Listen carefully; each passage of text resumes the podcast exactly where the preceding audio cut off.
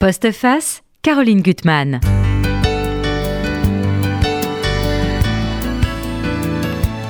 Avec mes deux invités, je vous emmène aujourd'hui dans des lieux retirés du monde. Une île anglo-normande, en hiver, le parc d'une vieille maison perdue en Sologne. Flore, arbres et oiseaux communiquent dans un jeu d'écho. C'est beau et fascinant, on se croirait presque dans un conte. Mais vous le savez, les contes ont souvent des secrets très cruels.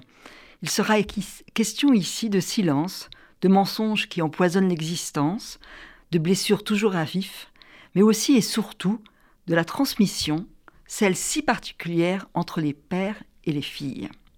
Donc, deux programmes, au programme, deux livres que j'ai beaucoup aimés parce que éminemment poétiques, celui de Motsimono et d'Oriane Jancourt, vraiment des livres qui sont sensibles, avec une écriture au cordeau, et puis qui portent, chaque, livre porte un univers, et ça c'est rare. Alors, je commence par vous, Oriane. Ah, avec Oriane Jocko Galignani. Donc, vous publiez L'arbre qui tombe, quand l'arbre tombe. Donc, c'est chez Grasset. C'est votre cinquième roman. J'ai compté ça. Bon, vous êtes venu ici, d'ailleurs, je crois parler pour, de tous vos livres. Mais oui. Euh, on se souvient de La femme écrevisse d'Adamar. Mm. On retrouve dans ce texte beaucoup de vos thèmes hein, de prédilection, que ça soit peut-être la folie, une violence secrète, cachée. Euh, en deux mots, votre roman, il est construit sur sept jours.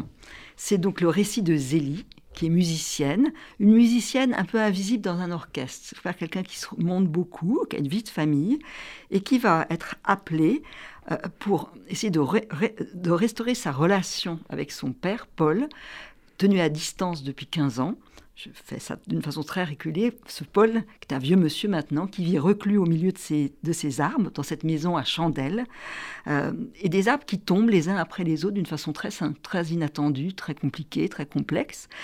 Et donc ces blessures des arbres qui finalement sont la métaphore de ses propres blessures intérieures qu'on va découvrir peu à peu. Maud vous en êtes-vous à votre second roman, euh, L'heure des oiseaux, aux éditions de l'Observatoire. On se disait d'ailleurs avec Oriane que les couvertures sont magnifiques. Et vous avez maintenant le, votre premier roman, vous étiez aussi venu le, présenter ici, L'enfant céleste, qui, est publié aux éditions Point, Point voilà, poche. Et donc là, cet enfant, ah, ce nouveau roman, vous avez une narratrice qui est ornithologue euh, et qui va débarquer sur l'île de Jersey, mais en plein hiver. Donc c'est pas du tout l'île qu'on connaît, enchanteresse, euh, avec les plantes exotiques, euh, enfin toutes nos images de, de Jersey, c'est pas du tout ça. Et elle va surtout, elle est là pour découvrir ce qui s'est passé. derrière les hauts murs d'un orphelinat qui est au sud de l'île, qui est totalement abandonné, et on peut dire tout de suite que ça a été un lieu d'abomination et de pédophilie. Et surtout, elle est là pour essayer de découvrir ce qui fait tant souffrir son père, qui est musicien et qui a des crises terrifiantes d'angoisse qui l'empêchent de, jouer parce que il a eu passé cinq années dans cet orphelinat probablement et cinq années dont il ne se souvient plus. Et il y a un nom qui l'obsède, on va le découvrir. Et là, votre structure, elle est très intéressante aussi. Donc, euh, Oriane, c'est sept jours, sept jours pour creuser dans, le, monde de son père. Et là, c'est deux voix, deux enfants, Lily et le petit. On va découvrir peu à peu qui ils sont. Et ils sont prisonniers, de, parce que c'est une île-prison, finalement, Jersey, ce que vous montrez. Et puis, cette euh, narratrice qui est là pour enquêter, euh, pour mener son enquête. Alors, je vais vous êtes vraiment toutes les deux libres d'intervenir. Vous, vous êtes lu, je crois que vous avez beaucoup aimé le livre de l'autre. Déjà, je voudrais vous interroger sur les lieux que vous avez choisis, et puis surtout la façon dont vous êtes complètement imprégné de ces lieux, que ça soit l'ornithologie, vous Maude, parce qu'il y a une connaissance des, oiseaux assez extraordinaire, et vous Oriane, des arbres, enfin de cette forêt d'arbres qui, est le refuge de, Paul, le, père de Zélie. Euh, voilà, donc cette maison euh, à chandelle, comment vous l'avez imaginée? Euh, je l'ai imaginé je ne l'ai pas imaginé parce que c'est une ah. forêt qui existe et il y a dans cette. Euh, enfin, c'est une. Vous savez, la, Sologne, c'est pas très loin de la forêt d'Orléans, mais ça n'est pas la forêt d'Orléans et ce sont des bois, des bois et des étangs essentiellement. C'est mhm. vraiment un des coins les plus, les plus sauvages de ce centre de la France.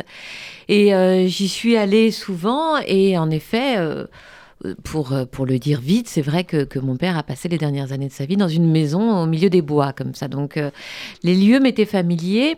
Et en même temps, il fallait que ce soit, euh, comme c'est souvent le cas quand on écrit, des lieux aussi familiers qu'imaginaires. Mhm. Sinon, on, on, ne se sent pas libre. Donc, Chandelle n'existe pas. Chandelle est un mhm. village inventé. Et cette forêt où les arbres tombent est une forêt qui, qui, qui, qui, qui, est un peu rêvée, qui est rêvée par la, la, la par Zélie, la, narratrice en quelque mhm. sorte, euh, et qui est aussi euh, rêvée euh, par Paul, qui donc est là parmi ces arbres, qui qu'il voit tomber, qu'il craint de voir tomber, et voilà, il a l'impression évidemment de, tomber avec eux d'une certaine manière. Alors ce que vous montrez, c'est que cet homme s'est mis à l'abri du monde, à l'abri mm. des autres hommes. Il a été, on le verra, un lion à Lyon, c'est un homme d'affaires, un homme qui a calculé, qui a eu des dossiers, qui a été dans l'idée qu'après la guerre, on pouvait sauver le monde avec différents, différentes façons de faire. Euh, et là, son refuge chez les arbres et mm. essayer de tout son passé, c'est un homme qui est complètement recroquevillé sur son passé, il ne peut pas s'en détacher, on verra, on va le découvrir peu à peu. Euh, et dans ce, dans ce, de ce lieu, c'est extraordinaire la façon dont vous parlez des arbres. Des arbres, ça je ne savais pas qu'il y avait des arbres d'ombre et de lumière. Donc son mm. père connaît toute euh, l'histoire des arbres. Alors les bouleaux, c'est des arbres de lumière, c'est ça?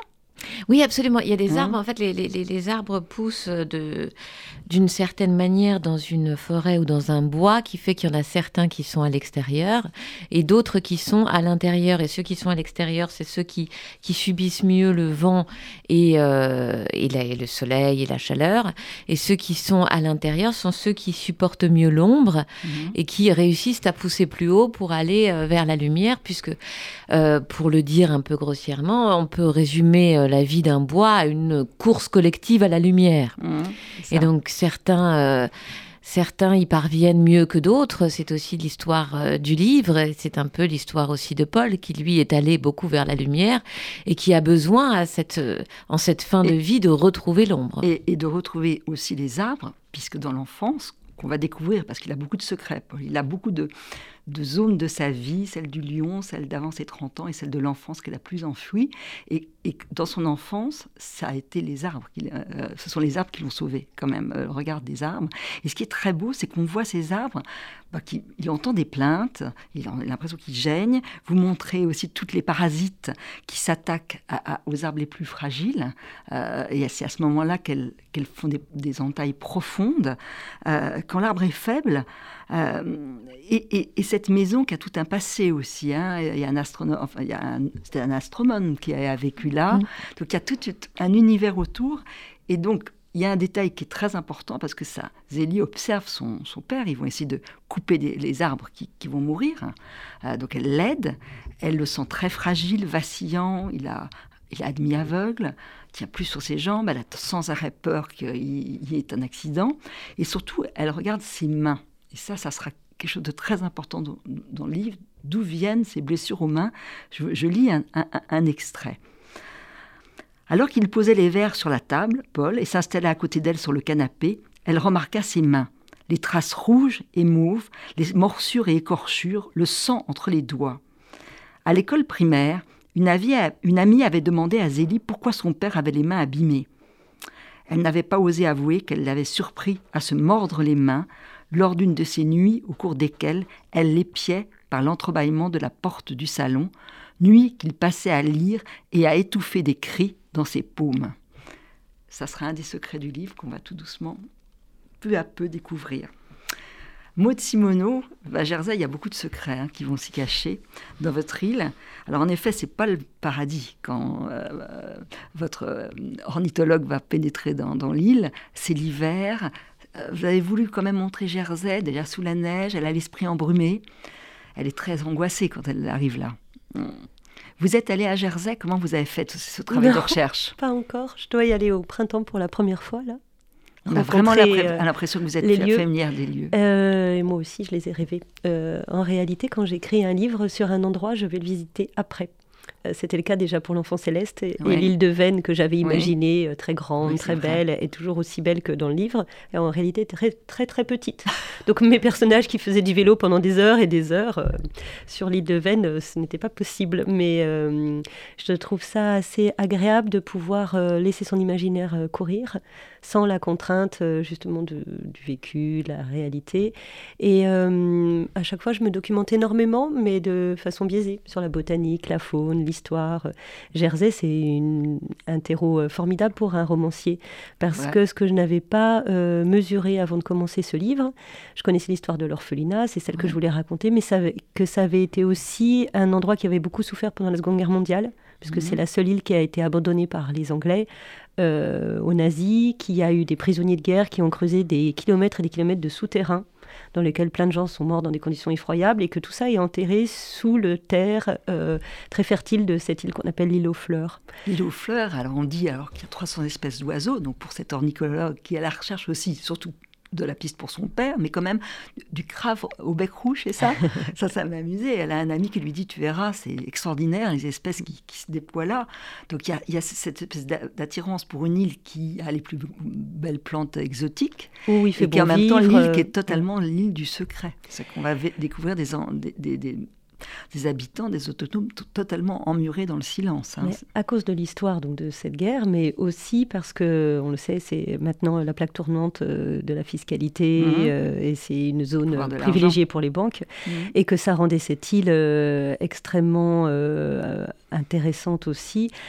parce que l'histoire des orphelins dont je parle n'aurait pas pu se passer dans une autre île. Mhm. Il fallait que ça soit un endroit où l'argent soit roi et que ça puisse euh, encore euh, rendre plus brutale et horrible euh, cette affaire où finalement il y a un procès qui a été fait qui n'a jamais eu de, aucun condamné. ça n'a abouti à rien hein. ah parce que les enfants, les anciens enfants qui ont essayé de parler, enfin 50 ans plus tard, ont été à nouveau réduits au silence parce qu'ils étaient pauvres. En fait, c'est ça, c'est un procès qui a été fait à la misère. Sans attache et donc livrés, on, verra, aux, sévices les pires, enfin bien sûr sexuels, mais aussi aux humiliations euh, voilà, à la cruauté totale à laquelle peuvent se livrer des hommes.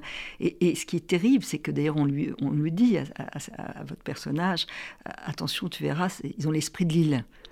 il y a l'esprit de l'île, c'est-à-dire qu'il pourtant il y a beaucoup d'habitants qui ont qui ont, été les témoins ou qui ont peut-être souffert mais qui ne peuvent pas parler. Dans l'enfant céleste, l'île c'était un refuge merveilleux et c'était mhm. vraiment une terre de liberté. Et là, je voulais montrer l'envers d'une mhm. île qui, euh, comme vous le disiez tout à l'heure, était une prison et cet orphelinat, c'est une prison dans la prison. Et les gens de cette île n'ont pas pu parler parce qu'en fait, ils sont les uns sur les autres, ils se connaissent tous. Et comme c'est le cas dans des villages reculés ou dans ces endroits où on vit les uns sur les autres, on ne peut pas parler. En fait, euh, c'est impossible. Alors, Zélie, dans sa quête, il y a ce père qu'elle aime. Euh, là, il n'y a, pas eu de rupture entre deux, comme il y aura chez vous, Oriane. Euh, mais il a des crises de, panique totale, le mal qui se terre en lui, qui renaît, et surtout cette absence de mémoire sur ces cinq années euh, passées sur l'île de Jersey. Et donc, euh, vous nous dites quand même qu'il a vécu une belle enfance parce qu'il a été adopté par des gens bien, des parents adoptifs qu'il a aimés, qu'il a jamais cherché ses origines. Et là, je, vous lis, euh, il connaissait l'essentiel, il n'avait jamais cherché à en apprendre plus. Contrairement à certains orphelins, il prétendait qu'il n'était pas habité par l'énigme de sa naissance.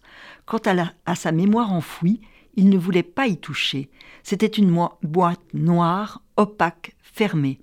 Il me confia qu'il avait toujours su pourtant qu'il l'ouvrirait un jour, mais il n'aurait jamais imaginé devoir le faire ainsi à cause de la révélation d'une histoire si effroyable. Désormais, le passé béait comme une plaie devant lui, abolissant le temps d'une vie. Et son obsession, c'est un nom, celui de Lily. Donc il a eu, il a vu ce documentaire que vous avez vu. Euh, il y a un documentaire qu'on peut voir sur Arte encore euh, en ce moment. Qui a, été diffusé en deux en euh, l'été dernier. L'été dernier. et qui raconte l'histoire de ces orphelins à Jersey et de scandale médiatique qui n'a éclaté qu'en 2007. Et du mhm. non-procès qui a et du non-procès. Donc c'est une vision très politique de l'affaire. Et moi, j'ai voulu en donner une euh, version un peu plus euh, peut-être universelle en parlant justement de ce, cette impossibilité pour certains de, d'avoir euh, une mémoire qui leur a été confisquée par soit la grande histoire, soit là des gens qui ont cru bon d'envoyer donc cet enfant de 5 ans en France pour qu'il n'ait plus accès à un passé mm. qui était extrêmement douloureux. Oui, et qu'il ne parle pas. On va le découvrir euh, dans les ressorts de, votre livre. Alors, avant de, parler des deux drames hein, qui sont au cœur de votre livre, moi je voudrais quand même m'arrêter un, petit moment sur la forme un peu du conte. C'est-à-dire que euh, dans vos deux livres, il y a les jeux du conte. Euh, que ça soit chez, chez vous, Maude, cette Lily, elle va dans la forêt oubliée. On, dit ça à Jersey, c'est la forêt oubliée? Elle s'appelle comme ça, Forgotten Forest. Ah, oui, ça c'était cadeau. Pour c'était cadeau. Et là, il y a le jeu de la métamorphose. Euh, quand elle va dans la forêt, elle a un arbre aussi, un arbre qu'elle aime, son arbre de prédiction, c'est un vieux chêne, et elle cache une robe parce que Lily on ne, sait pas si c'est un garçon ou une fille, mais on va comprendre que c'est un garçon, mais qui veut être fille. Et dans la forêt, elle peut s'affranchir de toutes les règles et mettre sa belle robe rouge qu'elle a cachée, et, là se transformer en fille, en fille comme dans les contes. Oui, mais un conte inversé, où le loup mmh. serait à l'intérieur en fait de la bergerie et, mmh. et où euh, la forêt serait un refuge pour le coup euh, très bienfaisant. Enfin, c'est une petite fille qui a une vision très panthéiste et mmh. qui est en osmose avec cette forêt qui lui apporte euh, beaucoup de douceur. Et il y a des personnages qu'on va les découvrir. Il y a l'ermite dans cette grotte aussi, qui est un, personnage qui est un bienfaiteur. qui est aussi, quelqu'un qui a existé. Oui qui s'appelait Alphonse Le Gastellois et qui, ah, a, existé, c'est magnifique, qui a vécu pendant plus de 14 ans tout seul sur un îlot de 10 mètres carrés au large de Jersey et, qu'on appelait le roi des écréaux. Et qui était victime d'une injustice terrible. Aussi. Terrible. Et là, je lis un extrait, on va en lire plusieurs de vos livres, euh, de Lily quand elle rentre dans sa forêt. Dès les premiers mètres, les bois répandent leur odeur aromatique et poivrée. Quand Lily apparaît dans un halo de lumière, les oiseaux lui font fête. Des dizaines de mésanges volent près d'elle jusqu'à frôler ses cheveux et ses bras. Les passereaux modulent leurs cris différemment, plus forts, plus aigus. Toute la forêt oubliée bruisse de joie. Arrivée au milieu d'une clairière, la fillette claque des doigts. Un oiseau aux rondeurs douces surgit et mange dans sa paume tendue les miettes apportées, avant de s'évanouir à nouveau dans les feuilles d'un châtaignier. Ce manège, ce manège répété à chacune de ses venues l'émerveille tant que parfois Lily se demande si elle est réellement éveillée. Là aussi, féerie au début chez vous, hein, euh, Oriane, dans, cette, dans, dans, le monde de, de, Paul, avec déjà par sa référence à Peter Schlemil et son nom, parce que Paul a beaucoup d'ombre et par moments de, secret, et puis ce monde des arbres qui communiquent entre eux, qui gênent quand ils doivent souffrir, et puis cette idée de la possibilité d'une mort collective. C'est-à-dire que quand un, un, arbre tombe, il s'adosse à un autre arbre et il le condamne. Il y a quelque chose de terrible. Non, mais je, trouve que vous touchez à quelque chose de, très juste pour nos deux livres. C'est qu'il y a un côté Hansel et Gretel euh, mhm. dans les deux livres. C'est-à-dire qu'on pénètre dans la forêt, on se perd dans la mémoire qui n'est peut-être pas d'ailleurs pas la nôtre, mais une mémoire qui ne nous appartient pas, mais qui nous, qui nous emporte et nous enclave. Et, euh, et on, on, essaye d'en ressortir bon gré, mal gré, mais sans mhm. doute euh, différent. Donc euh, non, non, ça c'est très juste que, que, la forêt est à la fois un havre euh, euh, et, une obscurité qui plane sur le livre et sur, et sur les familles, sur les enfants et sur les familles de ces livres. Alors elle va comprendre quelque chose de très important. Zélie, alors ils sont en train de sacrifier des, des, arbres qui sont morts, hein, et il y a le charme. Mm. Cette scène, je l'aime beaucoup. Euh, donc l'arbre ne tenait que d'une branche au-dessus du sol. Il déployait les feuilles jaunes qui se mêlaient avec celles de l'autre qui avait déjà revêtu le vert printanier. Sous le choc, le second charme avait perdu chatons et bourgeons qui tapissaient le sol. Les racines étaient comme toutes celles que Zélie et Paul observaient sur les arbres tombés, arrachées et livrées à l'air, jambes qui surgissent de l'eau avant que la piscine n'engouffre le corps plongeant. Comment un charme si fragile avait-il pu pousser si haut développait une telle robe de feuilles, ronde, dentelée, sombre au centre et claire à l'extérieur, à l'image de ces arbres du magicien d'Oz, ne se pliant à aucune saison, sinon à l'éternité des promesses enfantines. Il dut porter longtemps son mal avant d'y succomber. Pour la première fois, Zélie comprit que son père ressentait un désaccord fondamental. Et ça, ça va être le drame de sa vie. Ce désaccord, on va y venir tout de suite avec son fils, hmm. Frédéric. Hmm. Et là, voilà, comment dans les secrets du livre, dans les secrets du bois, il y a, euh, il y a un, if, un if où un drame s'est passé. Hmm. Euh, et surtout, un père et un fils qui ne se comprennent pas. Un moment, il, le, dit à sa fille, il lui dit, euh, Frédéric, il n'est pas du même bois, bois que nous. C'est drôle cette expression. Et il lui dit en même temps qu'il faut le, protéger de ceux euh, pour qui euh, les lois comptent. Il, sent ça. Oui, oui, absolument. Si vous voulez, moi j'ai eu l'idée d'écrire ce livre parce que j'ai passé euh, pendant le confinement et après plusieurs mois vraiment dans les bois, enfin à passer mhm. plusieurs heures par jour dans les bois. Et, je me suis rendu compte en passant autant de temps dans les forêts, j'allais régulièrement en forêt, j'ai toujours beaucoup aimé la forêt, surtout enfant, mais là en y passant autant de temps, je me suis rendu compte que les arbres avaient cette chose étonnante de ne de ne pas cacher leurs blessures, contrairement mmh. aux hommes, et de montrer petit à petit leur déclin, leur décrépitude, euh, leur mort proche. Tout se lit euh, dans, les, dans les arbres, dans les feuilles, dans les troncs. Euh, les, voilà, les arbres ne peuvent pas cacher le chemin sur lequel ils sont embarqués. Et donc je crois que c'est ça aussi qui attire Paul, et c'est pour ça qu'il veut, qu'il choisit de terminer sa vie dans les bois, parce qu'il voit en effet cette vulnérabilité à vif. Mmh. Et cette manière qu'ont les arbres de se mettre à nu euh, lui raconte aussi, en effet, la fragilité de son fils qu'il n'a pas su, qu'il n'a pas pu, qu'il n'a pas voulu voir jusqu'au dernier moment. Et, euh, c'est car c'est ça le, drame de Paul, c'est ça sa faute, si je reprends les mots de, celui qui l'accuse. Il se sent totalement coupable. Hein. Voilà, c'est de ne pas avoir vu son fils tomber en quelque sorte. Alors, en même temps, il y a des, dans des scènes terribles, c'est que son fils, il est musicien, il est poète, il est rétif à toute euh, scolarité, enfin toute étude, et en même temps, il, écrit, il lui offre des poèmes. Mm. Et son père ne, ne, les lira pas. Mais d'un autre, autre point de vue, il est toujours là pour essayer de le sauver. Euh, et ça, je trouve que c'est très beau. Là, vous le racontez quand chaque matin, Frédéric, bah, il, joue du piano, il annote ses partitions, il dessine, et donc il arrive trop tard au travail, euh, et donc il finit par ne plus y aller. Il attendait de recevoir ses indemnités pour appeler son père et lui annoncer qu'il subissait un nouvel échec professionnel. Paul soupirait, puis murmurait, et je t'aiderai à trouver autre chose. Et Paul décrochait son téléphone, demandait à un ami de lui rendre un petit service, et chaque fois un nouvel ami, à, chaque fois un nouveau service. Alors Paul, c'est très, très beau aussi, alors ça fait ça, il croit à l'Arcadie. C'est vraiment l'univers d'une pensée d'économiste. Euh, et donc, il ne peut pas comprendre une vie sans travail. Il ne peut pas comprendre ça. Non, il ne peut pas comprendre. Il peut pas comprendre. C'est pour ça qu'il ne peut pas lire les poèmes.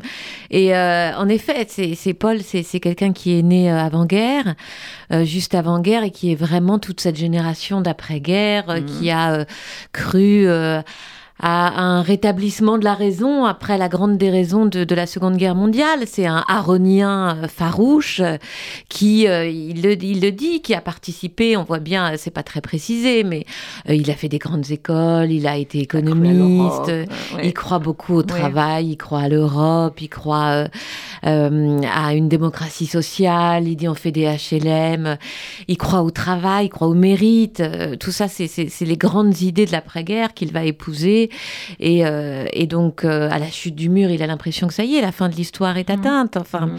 il, a, euh, il, a, il incarne, je crois, toute une génération qui y a cru et puis qui aujourd'hui, enfin, on est, on est, on est au, 21e siècle, voilà, se sont un peu sidérés de, ce que mmh. le monde de cette Arcadie qu'ils ont cru bâtir est, devenu. Et donc, il, est, il est désemparé. Il est désemparé face à son fils à qui toutes les chances sont offertes et qui ne les prend pas, qui préfère euh, faire de la poésie et, du piano, ce qu'il aime bien. Hein. C'est un homme cultivé, Paul, mais enfin, on n'en fait pas sa vie.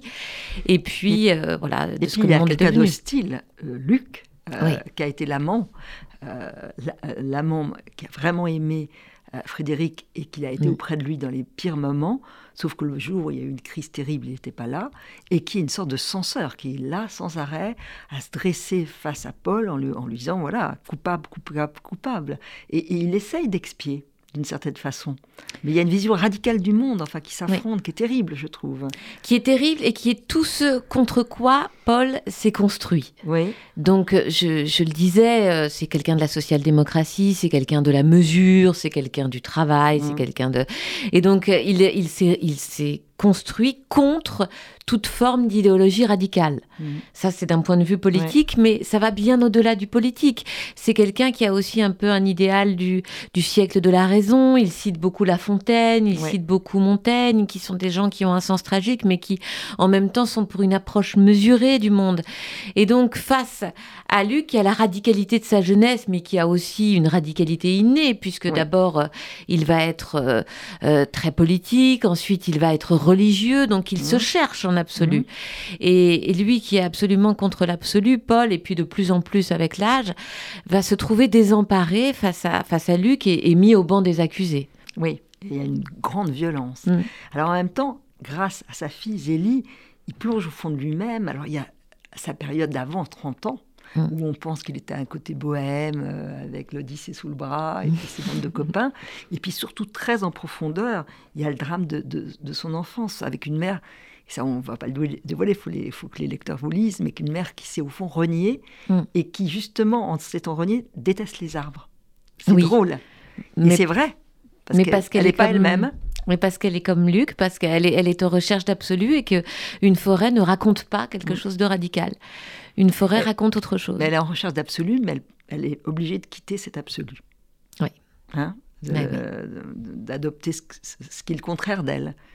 Et c'est pour ça qu'elle ne peut pas lui donner d'amour. Donc c'est un enfant, c'est terrible, les scènes que vous racontez où il se mord euh, les mains, tout vient de là. Et là, quand même, ces sept jours passés avec sa fille, tout doucement, les choses vont, vont, s'ouvrir pour lui. on ne dira pas la fin, mais il y a des choses belles qui arrivent.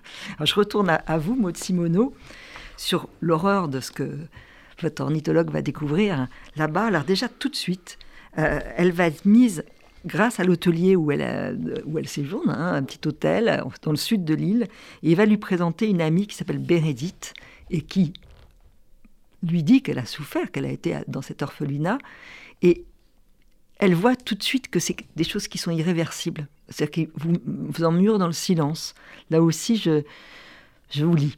Les hauts murs de l'orphelinat avaient dissimulé au monde la violence de ce qui se déroulait à l'intérieur. Mérédith avait subi des attouchements répétés de la part du directeur, un monstre qui était mort trente ans plus tôt, mais dont l'expression menaçante hantait encore ses cauchemars. Elle était certaine que ses camarades savaient très bien ce qui lui arrivait, et cela ajoutait à sa honte. Elle n'était restée que deux années dans l'orphelinat, mais les conséquences de ce placement avaient été irréversibles. Elle fut longtemps anorexique et sujette à des pulsions autodestructrices.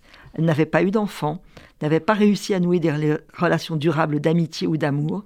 Elle était passée de famille d'accueil en famille d'accueil et avait toujours connu une relative misère. En disant cela, Meredith fit un geste pour désigner l'appartement dénué de confort. Depuis l'adolescence, elle avait le sentiment de glisser, muette, impuissance, dans une existence, triste et vaine. Et ça, c'est terrible. Parce que le fait que rien n'était reconnu, on ne peut pas sauver. Oui, il y a une double peine euh, de cette non-reconnaissance et puis euh, des statistiques euh, qui sont épouvantables et qui parlent d'elles-mêmes. Quand on lit des livres sur les enfants placés, les orphelins depuis le 19e jusqu'à nos jours, qui sont presque tous des livres du seuil, notamment la thèse de Jablonka par exemple, mhm. ce qu'on voit c'est que souvent, sauf s'ils ont eu évidemment la chance d'être placés dans une famille reconnaissante, enfin qui les aide et qui a eu pour eux une reconnaissance dans la société, qu'ils ont pu faire des études, enfin il y a mhm. heureusement des enfants qui s'en sortent, mais que la plupart du temps, euh, ces enfants qui n'ont ni parents euh, ni argent euh, ne s'en sortent pas. Ils ont des vies d'adultes très déstructurées et beaucoup de problèmes pour travailler, etc. Mais à Paris, par exemple, un SDF sur quatre est un ancien orphelin. Donc voilà, quand on dit ça, on comprend aussi. il se trouve que sur l'île de Jersey, et euh, c'est très bien dit euh, dans les, études qu'il y a eu sur l'île, et notamment dans le documentaire d'Arte, la plupart des gens sont restés sur l'île, les mmh. enfants placés. Donc ils mm. se sont retrouvés à être euh, ouvriers, manœuvres, pêcheurs, euh, ou comme Meredith, euh, qui est inspirée d'une femme qui a vraiment existé, mm-hmm. à, vivoter en fait, et en plus à côté de gens qui avaient été leurs les adultes qui avaient dirigé cette Qui fermé les yeux aussi. Voilà, c'est ça. Et, peut-être totalement coupable. Donc, alors ce que vous montrez aussi, c'est par le biais de la, du roman, c'est la vie à l'intérieur de, de ces hauts murs, de cette prison. C'est donc Lily et le petit. On va tout doucement découvert qui ils sont réellement, mais euh, avec bien sûr les, enfin, toutes les, misères qu'on peut infliger à des enfants quand les gens sont cruels, euh, souffre-douleur, euh, méchanceté des uns, enfermement, et puis c'est euh, sexuel, puisque vous le dites à un moment, les notables de la ville venaient se servir des, jeunes enfants qui étaient là à leur disposition. Et depuis l'Angleterre. Hein, c'est terrifiant, c'est quelque chose de terrible. Et, oui, et pour ces enfants, en fait, euh, j'imagine simplement comment ils ont pu survivre et hum, c'est des, des, des, solutions qui sont, euh, qui sont celles qu'on puise en général dans ces moments-là. C'est l'entraide euh, et notamment l'amour inconditionnel qui lie Lily avec ce petit garçon qui est plus jeune qu'elle et qu'elle protège énormément. Et puis la force de l'imaginaire. Parce que ce mmh. sont des enfants quand même, malgré tout, et que euh, en dehors des nuits, ils ont des journées où ils continuent de jouer, euh, de rêver, d'avoir cette forêt qu'ils voient par la, par la fenêtre, euh, qui les inspire beaucoup. Qui les inspire beaucoup. Alors, ce qui est terrible pour, pour, l'enquête qu'elle mène, c'est que il y a des portes qui se ferment. Le révérend connaît pas l'affaire. Elle va aussi. Alors là, il y a des personnages, c'est ça qui sont intéressants. Le, un jeune surfeur qui a sa grand-mère qui était institutrice donc qui devine que sa grand-mère cache beaucoup de choses, mais qui lui offre euh, la clé pour ouvrir la porte. donc c'est quand même un personnage Cette île euh, merveilleuse de Jersey, euh, c'est aussi le temple du surf. C'était là où en, Europe il y a eu le premier club de surf qui a été fondé en 54. C'est quasiment au moment où l'affaire se passe dans l'orphelinat pour Lily et le petit. Et ça m'intéressait de mettre en scène une nouvelle génération. Il mhm. a l'âge de l'ornithologue, c'est-à-dire c'est quelqu'un qui a une quarantaine d'années maintenant, et il appartient à une génération qui n'a pas vécu directement le drame de l'orphelinat et qui, euh, comme c'est souvent le cas dans les histoires, mhm. va pouvoir parler. Mhm. Parce que d'abord, il est beaucoup plus ouvert sur le monde, il est moins mhm. enfermé sur cette île, euh, il est dans la mondialisation, et puis parce que euh, il n'est pas dans le culte du secret comme ses parents et sa grand-mère ou sa grand-tante l'ont été. Oui. C'est ce qu'on voit par exemple pour la guerre d'Algérie en ce moment. Ce sont souvent les petits-enfants qui ont accès à la parole des grands-parents et euh, aux archives qui s'ouvrent aussi. Donc lui va pouvoir aider l'ornithologue à approcher en tout cas d'une vérité qui s'était dérobée pendant ces 50 dernières années. Ah, il y a quelque chose de très important dans votre livre, c'est ce que son, le père de l'ornithologue euh, lui a révélé, c'est le lien entre la musique et les oiseaux. Messian, ça c'est encore parce que au fond finalement on se sauve aussi par par des liens, par des échos. Euh, et ça, c'est magnifique. Mais c'était euh, tout un questionnement sur la transmission. Mhm. Euh, évidemment euh, que la transmission est très belle quand ça se passe comme l'ornithologue avec son père mhm. de visu pendant des années où il lui apprend hein, justement cet amour des oiseaux, les, les, enregistrements des chants d'oiseaux, Messian, la musique. Mais je me demandais aussi ce qui pouvait se transmettre quand on n'a pas connu ses parents. Mhm. Et là, c'est beaucoup plus troublant parce qu'il y a quand même des choses qui, qui, se révèlent d'une génération à une autre et qui sont vraiment euh, surprenantes. Et ça m'intéressait de savoir ce qu'elle avait pu hériter indirectement de cette petite fille. cette petite Puisqu'elles sont liées euh, elles sont liées, on va le découvrir. Hein. Euh, et son père va comprendre beaucoup de choses. C'est, c'est très beau. il y a quelque chose qui passe. C'est ça d'ailleurs dans vos deux livres. C'est l'idée de la filiation. Moi, j'ai beaucoup aimé. Et, de la transmission. Et c'est cette musique, c'est ces oiseaux que Lily aimait par-dessus tout. Et ce dont on hérite des générations précédentes mmh. et qu'on mesure pas forcément toujours euh, dans nos vies d'adultes et qui se révèlent par moments, euh, voilà, comme ça. Mmh. C'est ça. En traversant ces immenses prairies aux fragrances végétales, compliquées d'iode et de ciel, elle comprend ça. C'est toujours dans des paysages qui sont magnifiques, qui éveillent finalement l'imaginaire et le souvenir indirectement. Alors pour Zélie, euh, là aussi je trouve ça très beau, c'est que moi j'ai trouvé que on ne dira pas la fin, mais que Paul, parce que sa vie est très dure, la fin de sa vie est quand même très dure, et que Zélie est là quand même pour apaiser ses blessures, faire en sorte que ses blessures soient moins douloureuses. Il va, alors qu'il était rivé sur le passé totalement, il y a un moment où il va envisager un avenir. À venir, ça sera cette petite bout de prairie qu'il va découvrir, où il pourrait agrandir son domaine, parce qu'il est quand même un homme de plan, mais de création. Ce, parc, c'est sa création, c'est son monde à lui. Euh, donc cet homme qui était un homme de dossier, de notes, finalement, il est devenu un créateur euh, en, créant ce parc, en le faisant vivre. il se dit qu'il a peut-être il peut continuer sa création. Et ça, c'est très beau. Vous lui donnez un avenir. Euh, oui, c'est ce que j'ai voulu. J'ai voulu que jusqu'à la fin, il y croit et que cette Arcadie qu'il a tellement euh, recherché, qu'il a tellement essayé de construire, en effet, à, sa manière, c'est-à-dire à une manière rationnelle et, et travailleuse, et eh bien qu'il l'entrevoit avant de mhm. mourir, qu'il l'entrevoit dans ce parc, que ce parc ne soit pas que l'histoire de la souffrance, du déclin et de son propre aveuglement, mais que ce soit aussi euh, la possibilité d'un Arcadie, d'un Arcadie à venir, d'un Arcadie que peut-être euh, peut-être il ne verra pas, Mhm. que, peut-être d'autres verront et qui peut-être n'aura pas la forme euh, qu'il euh, qu'il imaginait. Euh, j'étais, j'ai écouté Maud et j'étais très touchée.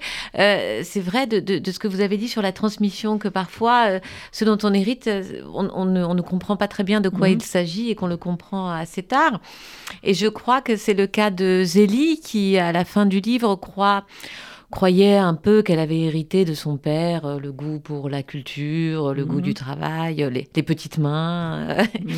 et, euh, et, elle comprend que ce qu'elle a hérité de lui, c'est à la fois euh, bien moins évident et bien plus profond que ça. Mhm. C'est ce rapport au monde, qui est ce rapport aux arbres, qui est ce rapport qui est une forme de patience face au monde, de, de retrait, d'humilité, d'attente, et peut-être cette idée de d'essayer de, bâtir quelque chose dont on ne verra jamais la fin. Et oui, mais en même temps, c'est vrai qu'au début du livre, elle est quand même, elle se veut, vous le dites, invisible dans cet orchestre, pas recroquevillée comme son père, mais quand même en retrait, euh, tout en ayant une vie, mm. une vie de famille. Mm. Euh, et je trouve qu'à la fin du livre, elle, va de l'avant. Elle va, elle va peut-être créer. Euh, elle, va, elle, va, sortir de cette invisibilité. Mm. C'est ce que moi je l'ai lu comme ça. elle va pouvoir s'affranchir de, de, ce qu'elle s'était imposé peut-être, avec le, drame de, la mort de son frère euh, et, le silence qu'il y avait entre elle et son, père. Tout d'un coup, il y a un lien qui s'est recréé. Et même si c'est pas un héritage matériel aussi, ça qui est beau aussi, c'est un héritage spirituel. C'est ce qu'il y aura dans vos deux livres. Il y a quelque chose qui a infusé, quoi. En effet, qui est de l'ordre de, ou de l'inconscient, on ne sait pas, mais quelque chose qui est passé. Euh, ça, je, je trouve ça très beau. Et est-ce que vous pensez qu'il y a un lien particulier entre un père et une fille dans cet héritage-là? Quelque chose qui se... Enfin, je vous pose la question, pourquoi avoir choisi finalement une fille qui cherche pour son père? Oh, Moi, c'était assez simple parce que je, je voulais vraiment que ce soit un motif inversé avec l'enfant céleste. C'était une mère et son fils, donc là mhm. c'était un père et une fille. C'était une île euh, idyllique, c'était une île euh, cauchemardesque. Ah donc voilà, j'avais envie de rétablir une autre filiation euh, différente. Et quand vous retournerez à, Jersey, quel va être votre regard et qui Vous allez faire des rencontres, vous allez y aller pour euh, essayer d'enquêter à nouveau, enfin d'essayer de voir s'il y a des, langues qui se délient je ne sais pas. Pour l'instant, euh, le livre est en français, donc je pense qu'à Jersey, il n'est pas du tout arrivé, euh, sauf à l'Institut culturel où je suis invitée. Je... Mais c'est une, une, angoisse aussi, de... parce que ce n'était pas du tout un jugement sur les habitants de Jersey, c'était de manière plus large une réflexion sur le... ce qu'est un endroit clos, en fait, pour le secret. Euh, je sais pas. Euh, L'Institut culturel, il est où dans, Jersey? À Saint-Hélier Je pense que c'est à Saint-Hélier, oui, oui. C'est plutôt bien qu'il vous ait invité. ah oui, je trouve que c'est assez courageux finalement. Hein.